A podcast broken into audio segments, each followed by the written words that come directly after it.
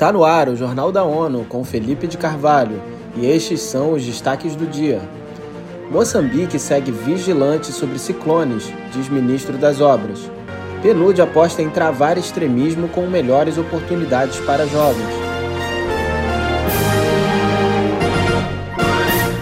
Após ser afetado pelo ciclone Fred por duas vezes num espaço de semanas, Moçambique segue em alerta na reta final da estação de tempestades tropicais.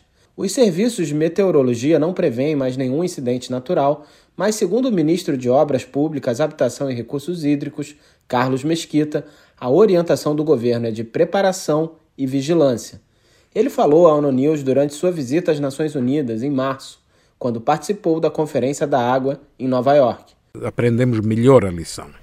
Hum. E o governo, tanto deu orientações muito claras ao Instituto de Nacional de Gestão de Desastres, uh, para se organizar, para se preparar, para se equipar, para se formar e criar condições também uh, no, de regularidade, não esperar, não esperar que, que, os ciclones ou as mudanças climáticas apareçam com elementos estranhos, para fazer uh, uma consciencialização da população hum. sobre a questão das, dos desastres naturais e, de modo particular, os ciclones. Dados do governo revelam que o Fred matou 183 moçambicanos e danificou 283 mil casas. A passagem do ciclone só agravou a situação de muitas comunidades, que já enfrentavam insegurança alimentar antes da tempestade.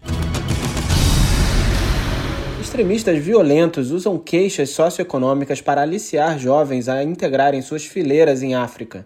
Em entrevista à ONU News, antes da apresentação do relatório, a vice-diretora para a África do Programa das Nações Unidas para o Desenvolvimento, PNUD, Noura Hamladi, disse que, além de apoiar a resposta em Moçambique, é preciso evitar novos focos de terrorismo em Guiné-Bissau e Cabo Verde. Um exemplo é a área africana de livre comércio, que vai mesmo abrir mercados africanos e dar a oportunidade de criar muitos empregos para a população e também para os jovens. Guiné-Bissau, Cabo Verde são em uma posição ideal para desfrutar dessa área no terreno, as Nações Unidas atuam em parceria com a União Africana e outras organizações regionais e sub-regionais para garantir assistência personalizada aos Estados-membros.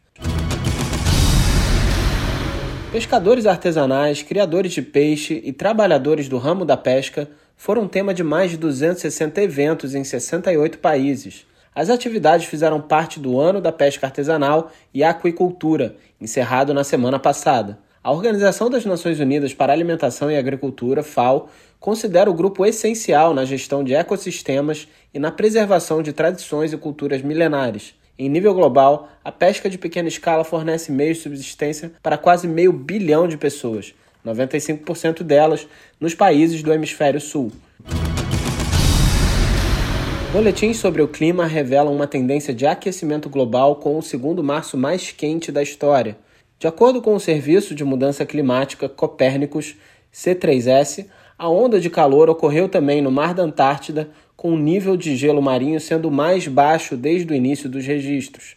Acompanhe com Mônica Grayley. A emissão mensal dos boletins sobre o clima reporta mudanças observadas na temperatura do ar, da superfície global coberta do gelo marinho e nas variáveis hidrológicas. As descobertas são resultado de análises produzidas por computador que usam bilhões de medições de satélites, navios, aeronaves e estações meteorológicas em todo o mundo. As regiões com condições mais quentes que o normal durante março de 2023 incluirão a maior parte da Península Ibérica, onde as condições do clima favorecem os incêndios florestais, o arco alpino, parte da Europa Central, os Balcãs Orientais e a costa noroeste do Mar Cáspio.